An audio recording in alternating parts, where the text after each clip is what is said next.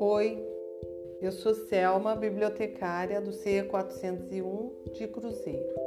Eu vou ler para vocês um artigo da revista Super Interessante, edição 416 desse mês de junho.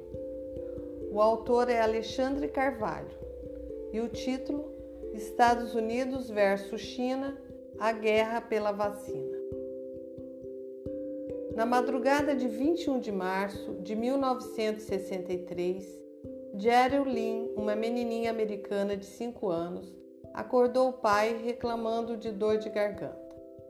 Num exame rápido, Dr. Maurício Hilleman logo chegou a um diagnóstico preciso: cachumba. Imediatamente tirou o pijama e dirigiu 20 minutos até o laboratório onde trabalhava, na empresa farmacêutica Merck não tinha ido atrás de um remédio para pequena, algo que nem existia. O que ele pegou foi cotonete. Então voltou para acordar a filha, apenas o tempo suficiente para esfregar a garganta da garota com a haste de algodão.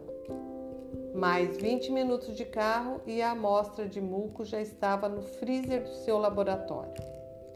Hilleman era um microbiologista e dedicou todo o seu foco dali em diante a uma preparação biológica que iria mudar o destino de crianças do mundo inteiro. Uma revolução. Em 1967, sua vacina contra a cachumba estava aprovada pela FDA, a Anvisa dos Estados Unidos.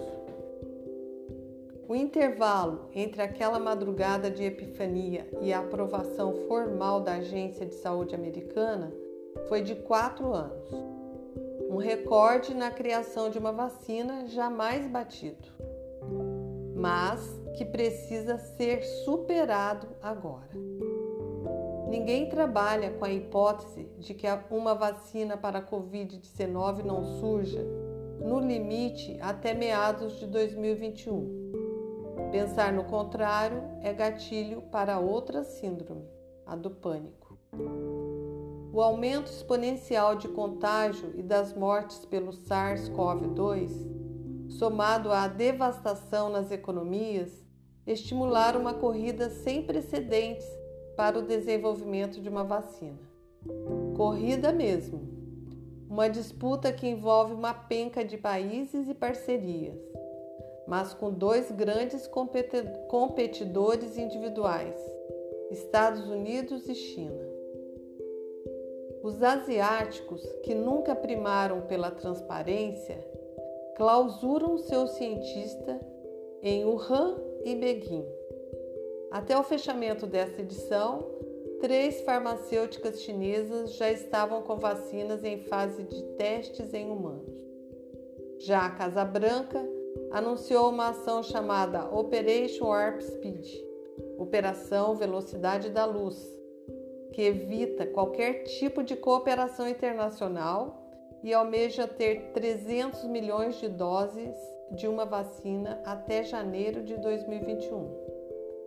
O clima é de filme do James Bond.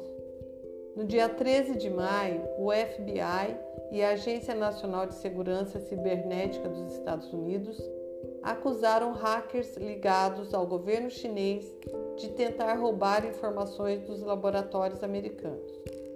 Os chineses disseram que é mentira. E mais, a julgar pelo seu histórico, os Estados Unidos realizaram as maiores operações de roubo da internet em escala mundial. Retrucou Zhao Lijian, porta-voz do Ministério das Relações Exteriores. Mas por que, em meio a uma tragédia planetária, esses países se isolam e se acusam? É que o vencedor desta corrida poderá imunizar sua força de trabalho antes, o que significa a dianteira na extinção do isolamento social que paralisa o comércio e a indústria, além de obter uma óbvia vantagem diplomática. Poderá barganhar alianças em troca de acesso ao produto ou à tecnologia para produzi-lo. Pode monetizar a vacina e seu processo de fabricação. Na essência, esse novo duelo de titãs parece um remake da corrida espacial dos anos 1960, agora com chineses no papel dos soviéticos. Há mais de 60 anos, desde que a União Soviética colocou o primeiro satélite na órbita da Terra, o Sputnik 1, os antigos comunistas disputavam com os americanos o pioneirismo na exploração do espaço. E os soviéticos tiveram suas vitórias. O primeiro animal em órbita, a cadela laica. O primeiro homem, Yuri Gagarin. E a primeira mulher, a cosmonauta Valentina Tereskova.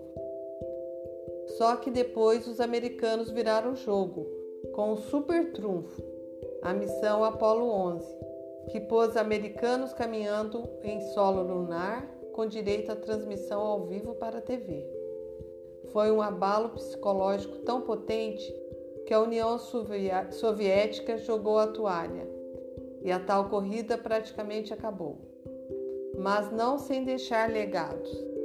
A exploração espacial que surgiu dali continua até hoje, rendendo toda uma enciclopédia de novos conhecimentos. À época, estava em jogo o simbolismo da vanguarda tecnológica, mas também uma vantagem militar assustadora na Guerra Fria. Os adversários temiam que seus oponentes criassem mecanismos de atirar bombas atômicas a partir do espaço. Felizmente, não foi o que aconteceu. Pelo contrário, a corrida espacial acelerou a evolução da humanidade. A Apollo 11, pelos padrões de hoje, era uma máquina de lavar como uma calculadora embutida. E mesmo assim, graças a um esforço monumental, levou astronautas à Lua e os trouxe de volta. Boa parte desse esforço moldou o mundo, o mundo de hoje. As geringonças colossais que eram os computadores ganharam versões em miniatura, bem mais sofisticadas para equipar as cabines das espaçonaves. O processamento digital da imagem, utilizado para analisar a superfície lunar, foi adaptado para a evolução das tomografias. Uma fibra sintética feita para que os trajes dos astronautas suportassem as temperaturas extremas do espaço foi para o uniforme dos bombeiros. A corrida espacial, ainda que movida por uma necessidade mais política do que científica, fez com que a humanidade desse um salto temporal em pesquisa e desenvolvimento. Então, que a disputa deste triste 2020 também consolide uma nova aurora tecnológica, agora para tornar a criação de vacinas mais rápida, sem abrir mão da segurança. Seria melhor se houvesse um espírito de cooperação e solidariedade entre as duas potências. Infelizmente, não há.